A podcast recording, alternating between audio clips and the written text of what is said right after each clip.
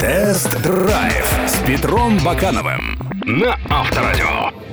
Здравствуйте, с вами Петр Баканов и программа «Тест-драйв». В кризисные времена китайские автомобили набирают все большую популярность. Покупатели тоже затягивают пояса и выбирают не то, что им хочется, а то, что они себе могут позволить. И китайские авто всегда подкупали привлекательными ценниками. Вот и мы решили обратить свое внимание на одну из новинок российского рынка – хэтчбэк Dongfeng H30 Cross.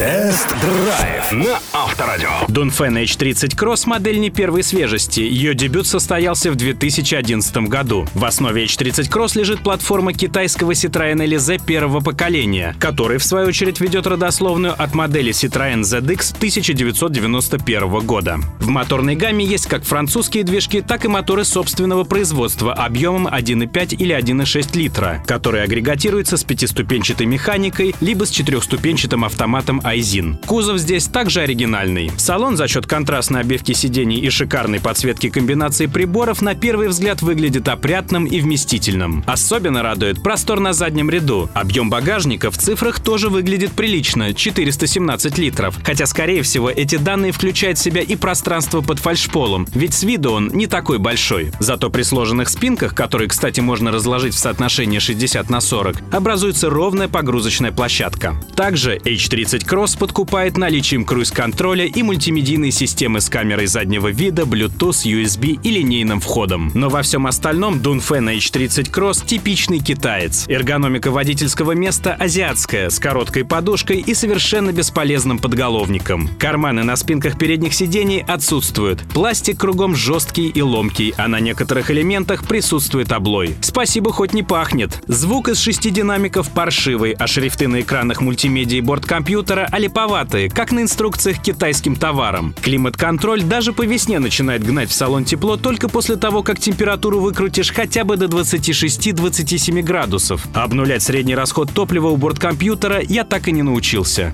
Тест-драйв на Авторадио. Силовой агрегат у Dunfen H30 Cross ни рыба, ни мясо. Времени разгона до сотни китайцы не указали. Хотя в городе, по субъективным ощущениям, мотор 1.6 мощностью 117 лошадиных сил и крутящим моментом в 153 ньютон-метра в паре с четырехдиапазонным автоматом наделяют автомобиль пристойной динамикой. Но на трассе совершать обгоны тяжело. Прожимаешь педаль и ждешь до трех секунд, прежде чем коробка скинет ступень и машина ускорится. Сопутствующий все всему этому повышенные шумы и вибрации, так и быть спишем на бюджетный сегмент. После первого поворота становится ясно, что китайцам не хватает опыта в доводке шасси. Крены большие, грань, где фаза сноса переходит в скольжение всех четырех колес, плохо чувствуется. Но самое главное, отсутствует связь по рулю. Он пустой и начисто лишен обратного усилия. Хоть модель зовется H30 Cross, о кроссе можно сразу забыть. Официальный дорожный просвет составляет 175 мм, однако под защитой я намерил чуть больше 160 60 мм, что в общем-то неплохо. Длинный передний свес сводит на нет все возможности беспечной езды по колдобинам, да и подвеска получилась жестковатой, хоть и упругой. Но самое главное, мы ничего не знаем о безопасности Дунфена. На сайте CNCAP, а это китайский аналог европейской организации Евронкап, я нашел лишь данные краш-тестов седана Дунфен S30, построенного на той же платформе. Результаты оказались посредственными. Всего три звезды, а голова манекена водителя окрашена в красный цвет. Причем фронтальный Финальный удар с 40% перекрытием проводился по старым правилам на скорости всего в 56 км в час, тогда как весь мир уже давно проводит его на скорости в 64 км в час. А чем выше скорость при ударе, тем фатальнее последствия.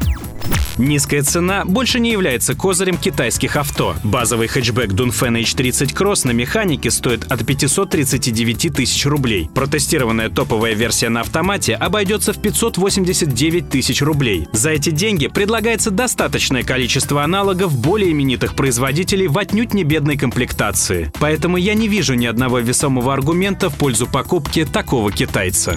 Кстати, друзья, видеоверсии тест-драйвов всех автомобильных новинок вы можете посмотреть на сайтах Авторадио.ру и Автомейл.ру. Помимо этого, на сайте Автомейл.ру вы найдете последние новости, обзоры и другую полезную информацию. До встречи! Тест-драйв с Петром Бакановым на Авторадио.